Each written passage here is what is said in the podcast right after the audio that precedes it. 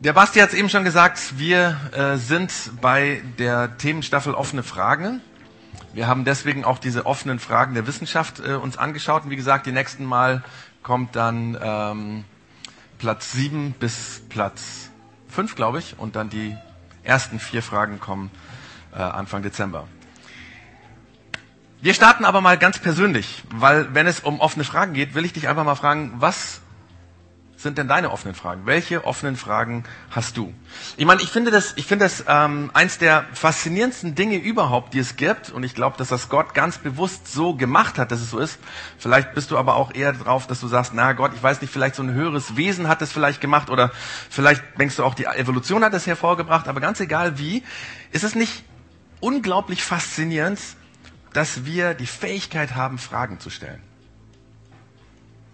Manchmal machen uns Fragen Angst.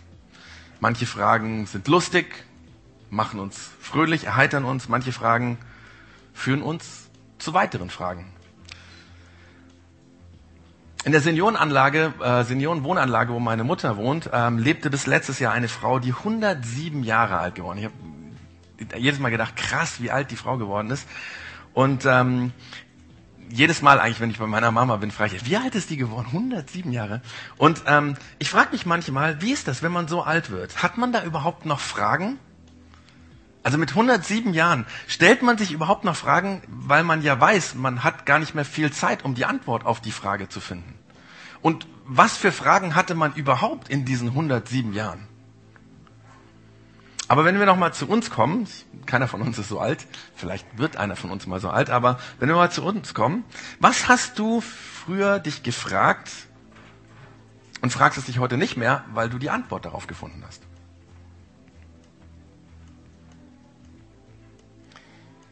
Die Wahrheit ist doch, dass wir alle unsere Fragen stellen, ausgehend von einem Deutungsrahmen, den wir haben. So ähnlich wie dieser Rahmen hier. Ein Deutungsrahmen, ähm, quasi wie so ein imaginäres Fenster, durch das wir schauen und uns von da aus unsere Fragen stellen, weil nämlich dieser Deutungsrahmen uns nicht alle Antworten liefert auf die Fragen, die wir haben. Und wir stellen uns Fragen wie zum Beispiel über die Zukunft, Fragen über unsere Kinder, Fragen über Glaube, über Religion, alle möglichen anderen menschlichen Fragen. Und wir stellen uns diese Fragen, weil wir einen Deutungsrahmen haben, der uns, wie gesagt, nicht alle Antworten liefert auf das, was wir an Fragen im Leben haben. Aber wenn wir dann Antworten auf die Fragen finden, dann verändert sich der Deutungsrahmen. Das meistens, meiste verändert sich dadurch, dass wir einfach älter werden und dass in dem Älterwerden sich plötzlich manche Fragen einfach erübrigen, weil äh, die Rätsel sich lösen oder weil ähm, die Geheimnisse des Lebens gelüftet werden. Aber jede Antwort, die wir finden und durch die der Deutungsrahmen dann ein bisschen verändert wird, weil wir ein bisschen mehr wissen, bringt wieder neue Fragen mit sich hervor. Ich will es mal an einem Beispiel versuchen zu äh, verdeutlichen an der Wissenschaft. Ähm, Anfang des 20. Jahrhunderts sind eigentlich alle Naturwissenschaftler von der sogenannten Gleichgewichtstheorie ausgegangen. Die sogenannte, auch englisch Steady-State-Theorie. Äh, weiß nicht, ob du das in Physik gelernt hast, was das ist, aber die Gleichgewichtstheorie besagte, dass die Materie im Universum schon immer existierte. Und ähm, dass das Universum schon immer so war, wie es ist. Also die Planeten und so, die drehen sich alle, aber es war schon immer alles so, wie es ist. Und das hat im Gleichgewicht. Jetzt gab es aber mit dieser, ähm, also ich hoffe zunächst mal, dass ich es das richtig erklärt habe. Weißt du, wenn hier ein Wissenschaftler ist, der, ja, ich habe das auf Wikipedia gelesen und ähm, der verzeiht mir dann hoffentlich, dass es sehr laienhaft war, aber so ungefähr in die Richtung geht. Es war alles da, schon immer gewesen im Gleichgewicht. Jetzt gab es aber Fragen, die dieses Modell aufbrachte. Ähm, zum Beispiel Albert Einstein hatte auch die Frage, er ist davon ausgegangen, aber zum Beispiel die Frage, ähm, rein mathematisch gesehen, dass es sehr, sehr schwierig ist, ähm, von etwas auszugehen, wo es keinen Anfang gibt. Also mathematisch gesehen gibt es dann ja keinen Nullpunkt. Und wie rechnet man, wenn am Anfang die Unendlichkeit war? Auch philosophisch gesehen war das schwierig, weil wo ist der Anfang der Geschichte unseres Universums, wenn alles schon immer da war? Wie gesagt, die Gleichgewichts- oder Steady-State-Theorie war viele Fragen auf, aber dann 1927 kam ein interessanter Mann, nämlich Georges Lemaitre. Ich hoffe, ich habe das richtig ausgesprochen. Ich habe überall im Internet geguckt, dass es jemand mal ausspricht, aber äh, ich kann kein Französisch. Auf jeden Fall, er war ein Astrophysiker und er hat aus verschiedenen Indizien zusammen eine Theorie entwickelt, nämlich, dass nicht etwa alles immer statisch so war, wie es ist, sondern dass sich die Galaxien voneinander entfernen müssen war sein Statement. Und das war natürlich ein völlig neuer Gedanke, ein expandierendes Universum, eine neue Theorie. Und dann zwei Jahre später konnte Edwin Hubble mit seinem Spiegelteleskop sehen, dass das tatsächlich so ist. Dass die Galaxien sich mit rasanter Geschwindigkeit auseinander bewegen.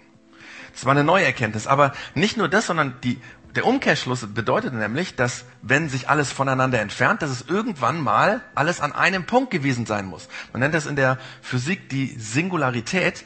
Und diese Idee der Singularität war eine neue Idee. Und ein neuer Deutungsrahmen für die Wissenschaft. Plötzlich gab es ganz, ganz neue Sichtweisen und natürlich auch wieder neue Fragen. Übrigens hat Albert Einstein das Prinzip der Singularität am Anfang nicht wahrhaben wollen, tatsächlich so. Da musste ihn erst Edwin Hubble zusammen zum Mount Wilson Observatorium nehmen und dort hat er es mit eigenen Augen sehen können in diesem Spiegelteleskop, wie sich die Galaxien in rasanter Geschwindigkeit voneinander entfernen. Und das hat die Welt verändert. 1964 dann haben zwei ähm, weitere Wissenschaftler mehr aus Zufall das kosmische, die kosmische Hinter, äh, Mikrowellenhintergrundstrahlung, also du musst das nicht verstehen, ich verstehe es auch nicht, aber auf jeden Fall habe ich gelesen, dass die kosmische Mikrowellenstrahlung ähm, quasi eine Entdeckung war, womit man ableiten konnte, dass tatsächlich alles mal einen Anfang hatte. Und dadurch ist dann die Urknalltheorie entstanden. Die ist noch gar nicht so alt, 1964. Und auch diese Theorie hat komplett den Deutungsrahmen unserer Welt verändert. Seitdem denken Menschen anders, sehen die Welt anders, als sie vorher gesehen wurde, ja. Und natürlich mit diesem neuen Deutungsrahmen sind ganz neue Fragen aufgekommen, die man vorher gar nicht hatte. Wir alle, du und ich, wir haben so einen Deutungsrahmen. Egal, ob wir den beschreiben können, ob du den beschreiben kannst oder nicht. Und dieser Deutungsrahmen entscheidet darüber, was du richtig, was du falsch findest, was du gut, was du nicht gut findest, was sinnvoll ist, was nicht sinnvoll ist. Und dabei haben wir diesen Deutungsrahmen verinnerlicht. Der ist quasi in uns drin, weil wir haben den als Kinder schon in uns aufgenommen. Ja, die aller, also die Menschen, die am meisten schuld sind, dass wir diesen Deutungsrahmen haben, sind vermutlich unsere Eltern, weil wir nämlich am Anfang diesen Deutungsrahmen unserer Eltern übernommen haben. Und je mehr wir dann aufgewachsen sind und größer geworden sind und ähm, ja, zum Beispiel in der Schule, dann hat sich dieser Deutungsrahmen verändert. Ja, ähm, ich weiß nicht genau, wie bei dir die Prägungen waren. Vielleicht war bei dir die Prägung, dass es eine religiöse Prägung war, die auch den Glauben bestimmt hat. Generell ist es so, dass dieser Deutungsrahmen unseren Glauben festlegt. Ja? Auch unser Verhalten oder zumindest wie wir meinen, dass wir uns verhalten sollten, weil oft meinen wir, wir müssen uns so verhalten, verhalten uns dann doch anders. Oder auch die Hoffnung, die wir haben, legt dieser Deutungsrahmen fest.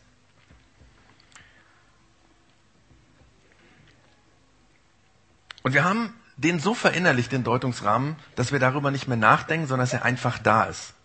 Und je nachdem, wie wir aufgewachsen sind, ist der unterschiedlich geprägt. Zum Beispiel könnte es sein, dass du, ich habe es eben schon gesagt, ein, in einem religiösen Setting aufgewachsen bin und Religion war ganz, ganz wichtig, hat eine Riesenrolle, Glaube gespielt und deswegen war dieser Deutungsrahmen geprägt von Religion. Oder vielleicht irgendwie religiös. Will heißen, ihr wart schon irgendwie religiös, das heißt, ihr seid irgendwie an den Feiertagen Gottesdienst gegangen oder so, vielleicht auch, weiß nicht, vielleicht war es eine andere Religion, jemand, der Muslim war, ja, er hat das irgendwie so gemacht, aber eigentlich im Alltag hat es überhaupt keine Rolle gespielt. Deswegen so irgendwie kulturell, irgendwie war es da und wenn man dich gefragt hätte, hättest du gesagt, natürlich bin ich Christ. Oder vielleicht in einer anderen Religion, natürlich bin ich Muslim. Aber es hat eigentlich keine wirklichen Bedeutung fürs Leben gehabt, ja. Oder vielleicht bist du auch akademisch aufgewachsen. Deine Eltern, die, die haben alles durchdacht. Das ging immer ums Denken, ja. Und das hat dich geprägt als Kind. Vielleicht waren auch deine Eltern Wissenschaftler. Und die neuen wissenschaftlichen Erkenntnisse haben dich geprägt, ja. Das, was ihr gegessen habt, was ihr gekauft habt, das hatte mit diesen wissenschaftlichen Erkenntnissen zu, wie ihr gedacht habt, ja. Euer ganzes Lebenssetting. Vielleicht bist du aber auch eher moralisch aufgewachsen. Bei euch war es ganz wichtig, was richtig und falsch ist. Und ähm, die ganze Familie hat sich danach gerichtet. Und es war immer wieder die Frage, ist das richtig, ist das falsch, wie muss man sich verhalten? Vielleicht war deine Familie auch mehr so opportunistisch geprägt, sprich, ähm, ihr habt eigentlich das, was ihr erlebt habt, immer so hingebogen, dass es für euch gut gepasst hat, ja? Ihr habt euch angepasst, ihr habt eure Meinungen ja, im Grunde genommen, immer wenn eine neue Situation war, habt ihr euch dort angepasst, so dass es für euch gut ist. Vielleicht haben, wart ihr auch so ein bisschen als Familie spirituell drauf und ähm, da hat das Karma eine große Rolle gespielt, dass du wusstest, wenn ich heute etwas tue oder in Zukunft, dann bestimmt das nach festgelegten Richtlinien das, was in Zukunft passieren wird. Und davon bist du ausgegangen, so bist du geprägt worden. Oder vielleicht auch mehr so schicksalsbestimmt. Bei euch in der Familie war das Wort Schicksal ganz, ganz wichtig. Ja, wenn irgendwas passiert ist, ihr konntet es nicht erklären, Schicksal. Das hat dazu geführt, dass deine Eltern vielleicht eher lethargisch waren und nicht so viel gemacht haben, sich nicht so viel eingebracht haben. Was war Schicksal? So ist es halt nun mal gekommen. Und diese Dinge haben uns so irgendwie geprägt, dass wir so einen Deutungsrahmen haben. Und dann sind wir in die Schule gekommen. Und dann haben wir gemerkt, dass andere Familien und andere Leute, die Lehrer und Schüler, andere Deutungsrahmen haben. Und das hat natürlich das, was wir geglaubt haben oder wie wir die Welt gesehen haben, hinterfragt. Und ähm, dadurch ist dann auch mal im Teenageralter es gekommen, dass du dir dachtest, du bist schlauer als deine Eltern, hast den Deutungsrahmen deiner Eltern weggemacht und dir einen eigenen gesetzt. Manche von uns sind dann einige Jahre später wieder auf die Idee gekommen, oh oh, so falsch waren meine Eltern noch nicht. Sie waren doch schlauer, als ich dachte, dass sie sind. Und dann hast du vielleicht den Deutungsrahmen wieder angepasst an das, wie deine Eltern gedacht haben. Ich glaube aber, dass viele von uns, viele von uns tatsächlich den Deutungsrahmen ihrer Eltern aufgegeben haben, weil nach und nach dieser Deutungsrahmen im Lebenssetting, in dem, was wir erlebt haben, keinen Sinn mehr gemacht hat. Weil das, was du erlebt hast, mit dem Deutungsrahmen nicht zu erklären war. Und wenn das Leben mit dem Deutungsrahmen, den du hast, keinen Sinn mehr macht, dann lässt sich das mit offenen Fragen allein. Und diese offenen Fragen führen dazu, dass du anfängst zu streunern, umherzustreunern, umherzuirren. So vielleicht wie so ein Hund, den man von der Leine loslässt und er, er rennt weg und plötzlich ist er in der großen, weiten Welt und weiß nicht mehr, wo er ist. Und er streunert drum und er weiß nicht, oder wie so ein Vogel, der aus dem Käfig, ja, aus dem Türchen raus und dann durchs Fenster und in der Riesenwelt ist riesig groß, aber plötzlich irrt er umher. Oder wie die Katze, die, nee, da funktioniert es, glaube ich, nicht so ganz bei der Katze. Aber okay, wie beim Hund und wie beim Vogel, ähm, die einfach umherhören. Und so ähnlich kann es sein, wenn offene Fragen plötzlich da sind und wir keine Antwort darauf wissen. Und die Wahrheit ist ja, wenn wir so umherirren, wie so ein streunernder Hund sind, der Weg führt uns dann nicht immer wirklich nur in die guten Richtungen. Das wissen wir. Und ich möchte in den nächsten Wochen ganz besonders zu denen von uns reden, die mit einem religiösen Deutungsrahmen aufgewachsen sind, vielleicht ganz speziell mit einem christlichen Deutungsrahmen, aber die dann irgendwann im Leben angefangen haben, diese Glauben, diesen Glauben in Frage zu stellen, den Deutungsrahmen wegzuschieben, sich einen eigenen zu machen. Und wenn es dir so geht, dann erinnerst du dich vermutlich, wie das damals war, ja, als du angefangen hast zu studieren. Und plötzlich waren ganz andere Fragen da, die du dir noch nie gestellt hast. Oder eine Lebensweise, die du nicht kanntest, ja. Oder diese Vorlesung, wo ach, das gibt's doch gar nicht. Und dann lagst du nachts im Bett, ja, und konntest nicht schlafen, hast gegrübelt über diese Frage oder diese Vorlesung oder dieses Buch. Und dann ist dir eingefallen zu Hause, wo du aufgewachsen bist, deine Kirche oder deine Familie, und du ist aufgefallen, dass das alles sehr heuchlerisch war damals. Das war ja gar nicht so echt. Und es hat dich noch viel mehr durcheinander gebracht. Und deswegen hast du irgendwann den Deutungsrahmen deiner Eltern abgelegt. Und es war am Anfang so wahnsinnig befreiend, weil du plötzlich gemerkt hast, wow, wie so ein Korsett fällt von dir runter, ja? Und plötzlich, plötzlich wusstest du, hey, du hast die besseren Argumente. Und es macht wirklich Sinn, das abzulegen und anders zu leben. Und das ist eine gute Sache. Wow. Und dann? Dann standen plötzlich wieder Fragen da. Weil immer dann, wenn du einen Deutungsrahmen ablegst und den anderen nimmst, und das fühlt sich so frei an, plötzlich sind wieder Fragen da, auf die du keine Antwort hast, weil dein neuer Deutungsrahmen auch nicht alle Antworten auf alle Fragen hat. Wir befinden uns ja, der Basti hat es vorher schon gesagt, es sind nicht mehr viele Tage, wir befinden uns auf dem Weg nach Weihnachten. Und Weihnachten wird kommen, ja, in äh, ein paar wenigen Wochen des Advent. Und ähm, ich möchte gerne dir, dich ermutigen, dir Mut machen, darüber nachzudenken, in dieser Zeit nach Weihnachten oder auf Weihnachten zu, ähm, ob du nicht nochmal neu Jesus in deinen Deutungsrahmen mit hineinnehmen solltest. Ich meine, Weihnachten wird kommen und keine Ahnung, wie du Weihnachten interpretierst und so weiter, wie du es deutest, aber auf dem Weg nach Weihnachten möchte ich dich ermutigen, dass du Jesus einlädst, in deinen Deutungsrahmen einzutreten. Ich, und ich, damit meine ich nicht die Version des Glaubens, mit der du aufgewachsen bist, ja? Jetzt weiß ich natürlich schon, dass der eine oder andere von euch sich denkt, oh Mann, also hier, ähm, Jesus einladen hört sich nach Glauben an. Und Glauben hört sich so an, als müsste ich äh, meinen Verstand beiseite legen. Weil du hast es erlebt in deiner Kindheit, das, das war mehr so Glauben an Glauben, ja. Und ähm, das war alles so vage, das waren so vage Vermutungen an die und so. Und du denkst, ich kann so nicht mehr leben. Ich will nicht meinen Verstand an der Garderobe abhängen. Vor allem nicht irgendwie mein Leben damit verbringen. Und ich kann das total gut verstehen. Aber die gute Antwort ist, die gute Nachricht ist eigentlich darauf, ganz am Anfang, der Original, die Originalversion des ersten Glaubens, ganz am Anfang des ersten Jahrhunderts, ja, da hat niemand von irgendjemandem verlangt, den Verstand wegzutun. Oder das, was man wusste oder was man begriffen hat, irgendwie beiseite zu schieben, um glauben zu können. Überhaupt gar nicht. Das heißt, das muss dir nicht im Weg stehen. Aber vielleicht ist es bei dir auch anders, dass du denkst, naja, ich glaube, der Preis, den ich zahlen muss, um Jesus in meinen Verstand, in meinen, meinen äh, Deutungsrahmen mit reinzunehmen, das ist nicht nur, dass ich den Verstand aufgeben muss, sondern meine Freiheit muss ich aufgeben. Und da muss ich dir recht geben. Tatsächlich. Tatsächlich, wenn du Jesus in deinen Deutungsrahmen hineinnimmst, dann wird dich das was kosten und vermutlich musst du zu Dingen Nein sagen, zu denen du jetzt Ja sagst. Das stimmt. Aber mal ganz abgesehen von dem Deutungsrahmen mit Jesus drin, egal welcher Deutungsrahmen, es ist immer so, dass es bestimmtes Nein gibt. Also, dass du dich zurücknehmen musst für eine bestimmte Weltsicht. Es gibt Dinge, die du tun solltest und Dinge, die du nicht tun solltest. Deswegen hast du auch Dinge, wo du denkst, die hätte ich nicht tun müssen und dürfen. Und eigentlich würdest du gern die Geschichte rückgängig machen, aber du kannst es nicht mehr rückgängig machen. Jeder Deutungsrahmen, jede Weltsicht, jedes Weltbild verlangt von dir, dich zurückzunehmen. Die Frage ist nur, welches Nein du dir selber auferlegst. Also welcher Deutungsrahmen, welches Nein dir gibt. Und ich will dir jetzt nicht zu nahe treten, ja? Und ich hoffe, dass du jetzt nicht gleich irgendwie aufstehst und gehst oder den Podcast ausmachst, wenn du es hier als Podcast hörst, ja. Aber könnte es nicht sein, dass in deinem Deutungsrahmen ein verhängnisvoller Fehler da ist und dass dieser verhängnisvolle Fehler, und das ist jetzt vielleicht wie ein persönlicher Angriff, ja, dass dieser, dieser verhängnisvolle Fehler vielleicht du selbst bist? Könnte das nicht sein? Weil, wenn wir ehrlich sind, was, was weißt du schon? Was weiß ich schon? Was wissen wir schon? Ja. Ich meine, unser Deutungsrahmen verändert sich ständig. Wer sind wir schon, dass wir sagen können, so ist es, ja? Ich meine, alle von uns, ja. Wie haben wir damals zumindest die Situation, vielleicht auch die Eltern gehasst dafür, dass sie uns regelmäßig zum Zahnarzt gebracht haben, ja? Oh, Zahnarzt. Und heute fahren wir alle selber dahin. Ja. Letztendlich ist es doch so,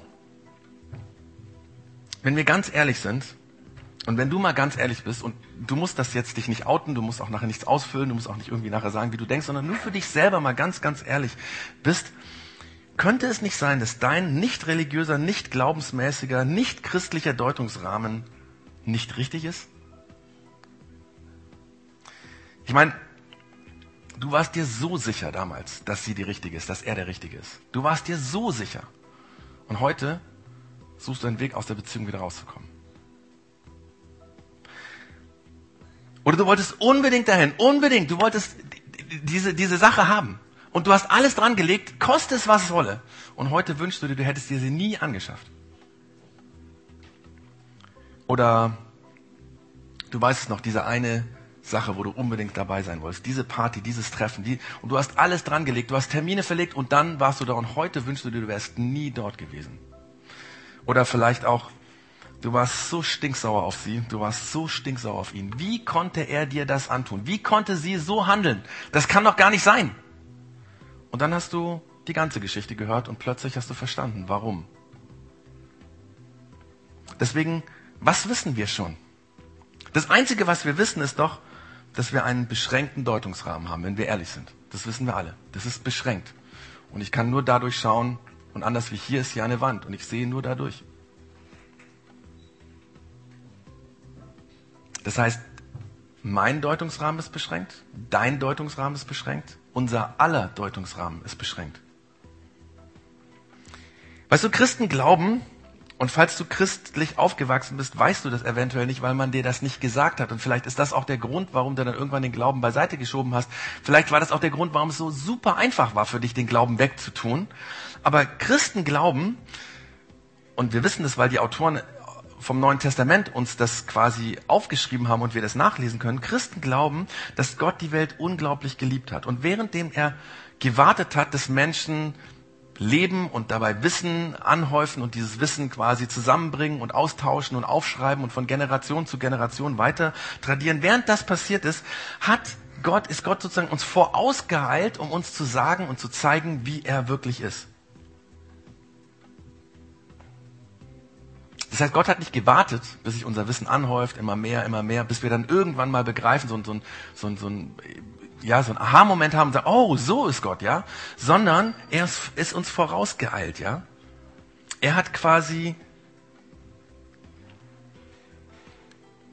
uns gezeigt, wie er wirklich ist, indem er jemanden gesandt hat, der in unseren Deutungsrahmen eintreten kann, um uns ein Orientierungspunkt zu sein. Das heißt, die Autoren des Neuen Testaments sagen uns, dass Gott nicht gewartet hat, bis wir endlich herausfinden, wie er ist, was wir wahrscheinlich nie herausgefunden hätten, sondern er hat eine Person geschickt auf unsere Seite des Deutungsrahmens, um uns ein Orientierungspunkt zu sein. Ich weiß nicht, ob du das weißt, aber ähm, vermutlich schon, vielleicht der eine oder andere nicht. Die Bibel besteht ja aus zwei Teilen, den sogenannten Alt, das Alte Testament und das Neue Testament. Und im vierten Jahrhundert nach Christus hat man diese beiden Schriftsammlungen zusammengetan zu dem, was wir heute Bibel nennen. Und ähm, in dem zweiten Teil, also in dem Neuen Testament, ähm, gibt es einen Brief, der heißt der Brief an die Hebräer. Und dieser Brief heißt deswegen so, weil wir den Autor nicht kennen. Normalerweise werden, wurden die Briefe damals nach dem Autor benannt, aber wir wissen nicht, ob es ein Mann oder eine Frau war. Aber den Adressaten kennen wir. Deswegen, ähm, das waren damals Juden. Und zwar Juden im Römischen Reich, die was Besonderes hatten. Die haben nämlich angefangen, an, als, äh, an Jesus zu glauben, als ihren Messias. Und das ist vielleicht noch wichtig zu erklären. Der Messias im jüdischen Denken bis heute ist der ähm, Retter, den Gott schicken wird. Also den Retter, den Erlöser, den der die Menschheit vor dem Bösen rettet sozusagen. Und es gab damals Juden im Römischen Reich, die geglaubt haben, dass Jesus dieser Messias ist. Und ich kann an der Stelle gar nicht genug betonen, wie ungewöhnlich, wie unglaublich das ist, bis heute übrigens, wenn Juden anfangen, an Jesus als den Messias zu glauben, als den Retter der Welt zu glauben. Ähm und an solche Juden hat dieser Schreiber, den wir nicht kennen, einen Brief geschrieben, weil diese Jesusgläubigen Juden nämlich anfingen nach und nach sich schwer zu tun mit diesem Glauben, dass Jesus der Messias ist. Sie haben also ihren Glauben in Frage gestellt, sie haben den Bedeutungsrahmen in Frage gestellt, vielleicht sogar ein bisschen weggeschoben. Und deswegen hat dieser unbekannte Autor diesen langen Brief, fast eine Predigt ist das Ding, äh, an diese Leute geschrieben und gesagt, hey, gebt euren Glauben nicht auf, lasst ihn nicht fallen, entfernt euch nicht von dem, was ihr angefangen habt zu glauben. Und erklärt warum. Und die Antwort, warum sie Jesus nicht aus dem Deutungsrahmen rausnehmen sollen, ist letztendlich nur ein Wort. Und ich werde jetzt ein paar Sätze aus diesem Brief lesen und dann werde ich am Ende eine Frage stellen, ähm, die jeder dann von uns mit nach Hause nehmen kann. Also fangen wir mal an, was er geschrieben hat. Also kurze Auszüge aus diesem langen, langen Brief.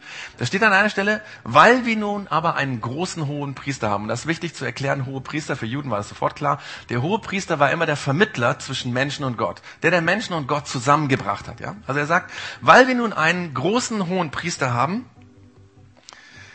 der den ganzen Himmel bis hin zum Thron Gottes durchschritten hat. Und das war das, was die damals geglaubt haben. Das muss ich vielleicht auch erklären. Die haben angefangen zu glauben, dass Jesus gelebt hat auf dieser Welt, dann ist er hingerichtet worden, dann ist er gestorben. Nach dem Tod ist er aus dem Tod wieder zurück ins Leben gekommen, hat eine Zeit lang mit Menschen zusammen hier gelebt und dann ist er, und das ist das, was hier beschrieben ist, ist er quasi zu Gott gegangen. Keiner konnte sich genau vorstellen, wie das passiert ist, aber das ist quasi da passiert und das, das, das glauben sie. Das nennt man heute die Himmelfahrt Christi. Das, das meint er hier, ja? Also, weil wir nun aber einen großen hohen Priester haben, der den ganzen Himmel bis zum Thron Gottes durchschritten hat, Jesus, den Sohn Gottes, wollen wir entschlossen an unserem Bekenntnis zu ihm festhalten. Und bei diesem Bekenntnis ging es um das Bekenntnis des Glaubens an Jesus, den Messias. Wie gesagt, die Leute waren darauf, das fallen zu lassen. Ja? Und deswegen schreibt dieser Autor des Briefes, lasst uns entschlossen daran festhalten, an dem Glauben, den ihr angefangen habt, der bei euch angefangen habt. Das ist mal so die Grundaussage von diesem ganzen Brief. Das fasst ziemlich gut zusammen, worum es in diesem ganzen Brief eigentlich geht. Immer wieder unterschiedliche Blickrichtungen auf das Thema. Und das Interessante ist, er schreibt jetzt ja nicht hier, weil nun aber alles gut läuft. Ja? Oder weil wir nun alles haben, was wir brauchen. Er schreibt auch nicht, weil wir nun alle Geheimnisse des Universums begriffen haben, weil wir glauben, ja, oder weil wir auf alle offenen Fragen eine Antwort haben. Deswegen lasst uns festhalten an dem Bekenntnis. Schreibt er nicht, nein. Das hätten wir gerne. Wir hätten gerne, dass der Glaube an alle offene Fragen irgendwie so, ein, so eine Antwort und dann ist alles klar, ne? Sagt er nicht sondern er sagt das anders, weil wir nun Jesus haben, weil es ihn gibt, weil er da ist. Deswegen lasst uns festhalten am Glauben. Und einige Seiten später, also in dem Brief geht dann weiter, weiter, habt ihr nochmal eine ähnliche Aussage, die so ähnlich geht. Und zwar ein paar Kapitel später schreibt er, da wir nun so viele Zeugen des Glaubens um uns haben, und auch das ist ganz wichtig zu erklären, das jüdische Volk hat schon immer, angefangen mit dem Stammvater Abraham, ähm, darauf gewartet, dass Gott in die Welt hineinkommt und was ganz Großes tut. Und zwar etwas Großes, was nicht nur den Juden irgendwie dient, sondern was für alle, alle Menschen gut ist. Also quasi, wo jedes Volk von profitiert, wo jeder Mensch von profitiert, wenn Gott in die Welt reinkommt und was Großes macht. Keiner wusste genau, wann das sein wird, aber alle haben dran geglaubt. Angefangen von Abraham. Abraham hat es geglaubt, hat geglaubt, Gott kommt eines Tages und dann wird das Große passieren, dass er gestorben. Aber er hatte das seinen Sohn weitergegeben und der Sohn hat es wieder weitergegeben. Die Juden haben daran geglaubt, Gott wird eines Tages was Großes tun und das wird die Welt verändern. Das wird für alle Menschen ganz wichtig sein. Und ähm, dann sind die Leute gestorben, die es geglaubt haben, und sie haben es weitergegeben und wieder gestorben und von Generation zu Generation zu Generation. Und darauf spielt der Autor hier an und sagt, diese Vorfahren sind die Zeugen, die haben gewartet und geglaubt, obwohl sie nichts gesehen haben, obwohl sie es nicht erlebt haben. Aber jetzt hat Gott genau das getan mit Jesus. Jesus ist in diese Welt gekommen und hat etwas Großes getan, was für alle Menschen wichtig ist. Und deswegen wenn die schon damals dran festgehalten haben, wo sie es nicht gesehen haben, ihr, die ihr danach lebt, nachdem Jesus gekommen ist, warum solltet ihr nicht festhalten an dem Glauben? Das meint er hier. Und weiter sagt er dann, lasst uns alles ablegen, was uns in dem Wettkampf des Glaubens, könnte man sagen, behindert. Den wir begonnen haben, das will sagen, es gibt einen Anfang für den Glauben, den wir begonnen haben, diesen Glauben, ja.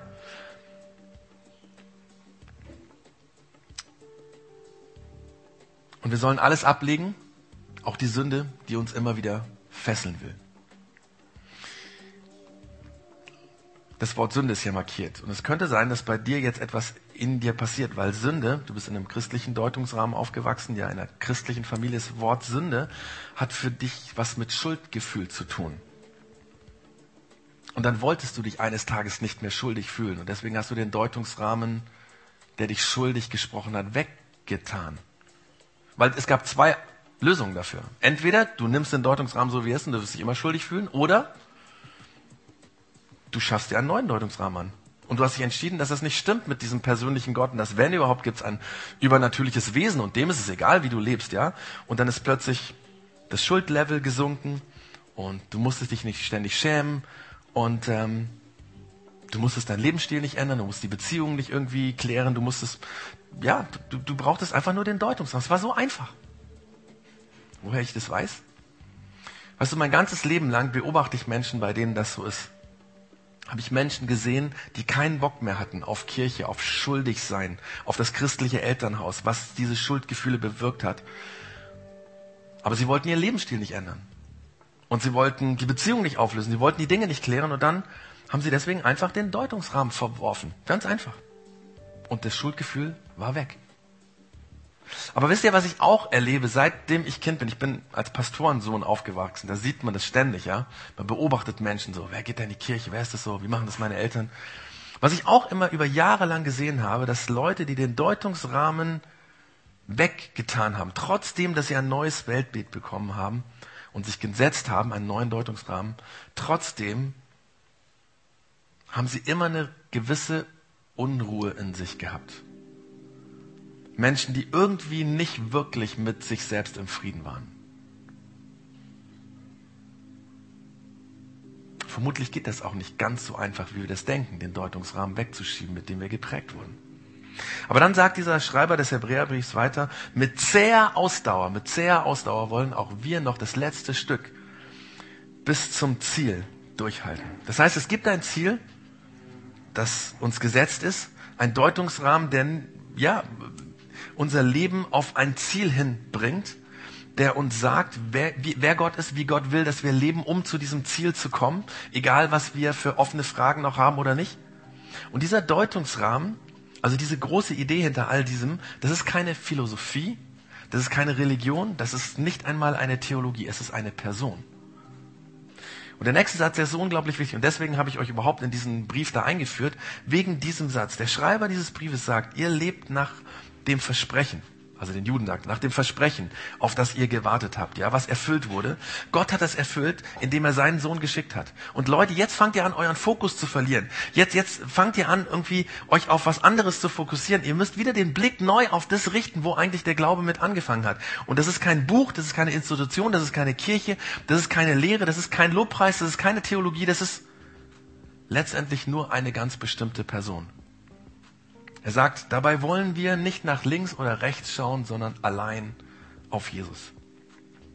Kann es sein, dass dein christlicher Werdegang, zum Beispiel in der Familie oder im Firmenunterricht, im Konfirmandenunterricht, im Religionsunterricht, Kindergruppe, Jungschergruppe, Jugendgruppe, wo auch immer, dass diese Prägung dir beigebracht hat, ungewollt oder gewollt, den Blick auf was ganz anderes zu richten als auf Jesus? Da war zum Beispiel der Priester oder Pfarrer oder Jugendpastor. Und er war so cool. Und das war, die ganze Kirche damals hat sich alles um den gedreht. Und als er nicht mehr da war, ist alles zusammengebrochen. Oder da war die Bibel, ein bestimmtes Bibelverständnis, ja, wortwörtlich oder was auch immer. Und das war das Allerwichtigste für deinen Glauben, ja. Und darauf ist, bist, bist du fixiert worden. Oder das vielleicht war das ein Glaube, der stark an Erlebnis orientiert war, ja. Firmung, Taufe, Heilungsgottesdienst, Lobpreis, was auch immer. Und, und, und diese Erlebnisse, das war das Wichtigste, das zentrale Element. Oder vielleicht waren es auch diese Do's und Don'ts. Da gab es eine Liste von Dingen, die musstest du tun. Und wenn du sie nicht getan hast, warst du draußen. Wenn du drin sein wolltest, musstest du sie tun oder musstest du bestimmte Dinge lassen.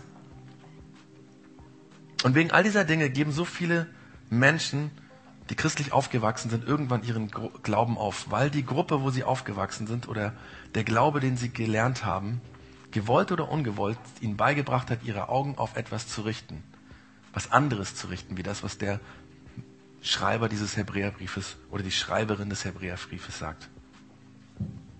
Die Frage ist nur, warum ist es so? Warum sagt er das hier mit dem Allein auf Jesus?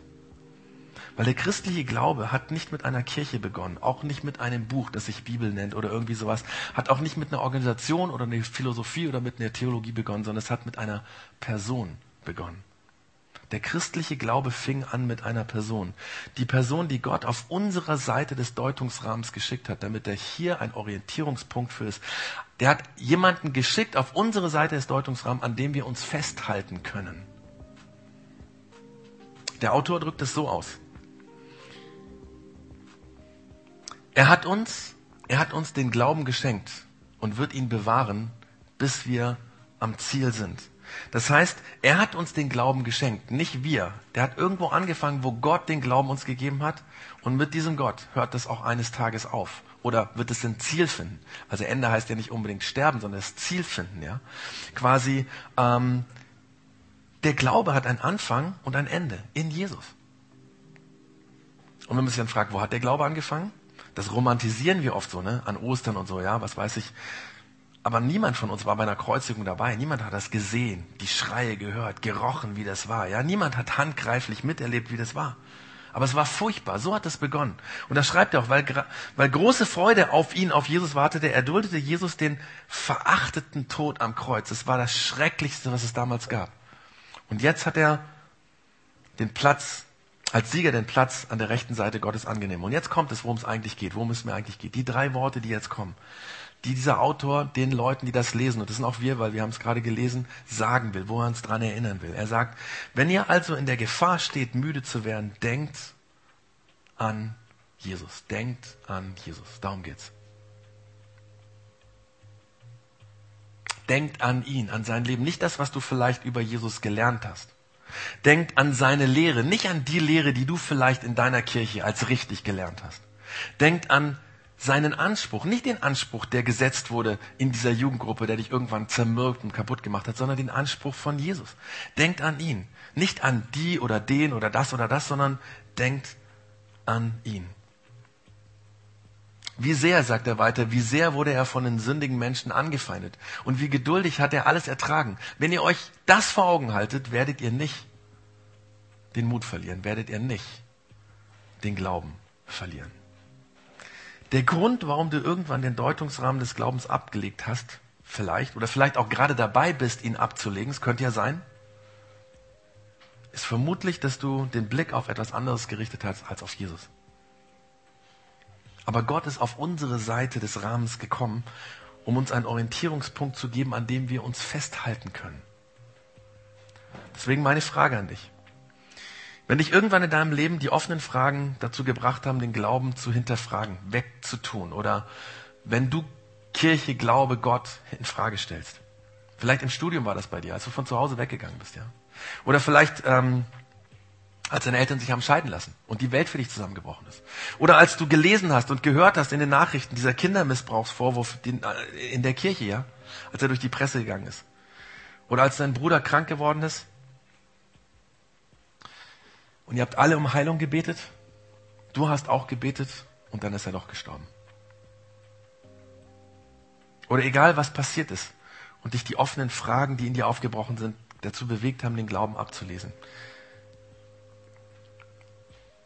Auf wen oder was war dein Glaube bezogen oder gegründet, den du verloren hast? Das ist die entscheidende Frage. Oder wenn du jetzt vielleicht in diesem Punkt bist, wo du denkst, den Glauben, ich das sind so viele Dinge, so viele Fragen. Wenn du dabei bist, das abzulegen, ja, wenn du einen religiösen, christlichen Deutungsrahmen oder was auch immer für einen Deutungsrahmen, ich möchte dich in diesen Wochen bis Weihnachten fragen, auf wen oder was war dein Glaube bezogen und gegründet, den du verloren hast? Und ich frage dich das, weil in dieser Zeit bis Weihnachten ich dich darüber, also einladen will, darüber nachzudenken, ob du nicht Jesus doch in diesen Rahmen hineinnehmen solltest, als deinen Orientierungspunkt.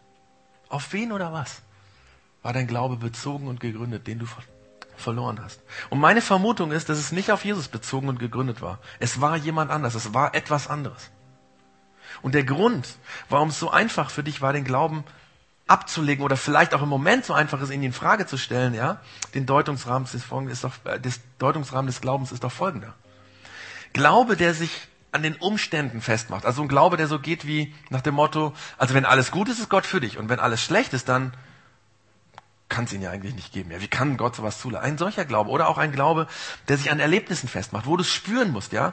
Ein Glaube, wo es ganz wichtig ist, Erlebnisse und Emotionen zu haben, ja. Oder auch ein Glaube, der, der, der an Verhalten, an deinem Verhalten sich festmacht. Wenn du das und das und das tust, ist Gott für dich. Wenn du das und das und das nicht tust, dann, ja.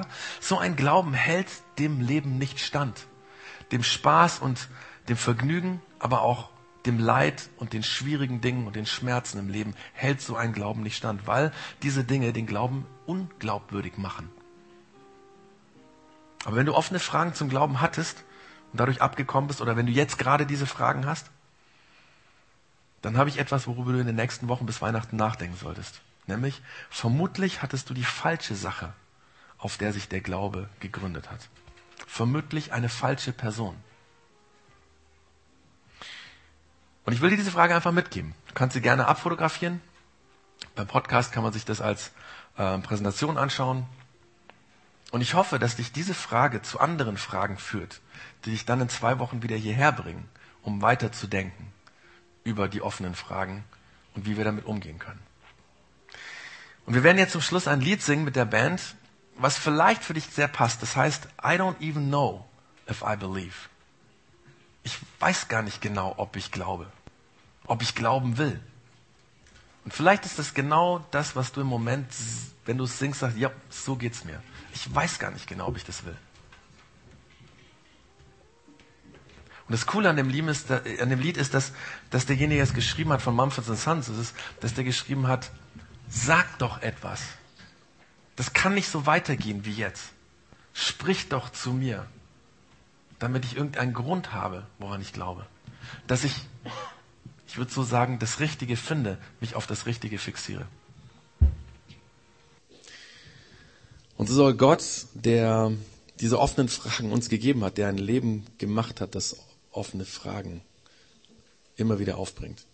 Dieser Gott soll in dieser nächsten Woche dir Gutes tun gute Gedanken geben, Dinge passieren lassen, die dich positiv prägen, die dich staunen lassen. Und die Antworten sind auf manche Fragen. Und die eine Antwort sind zu diesem Orientierungspunkt in unserem Deutungsrahmen. So soll Gott dich segnen. Der Vater und der Sohn und der Heilige Geist. Amen.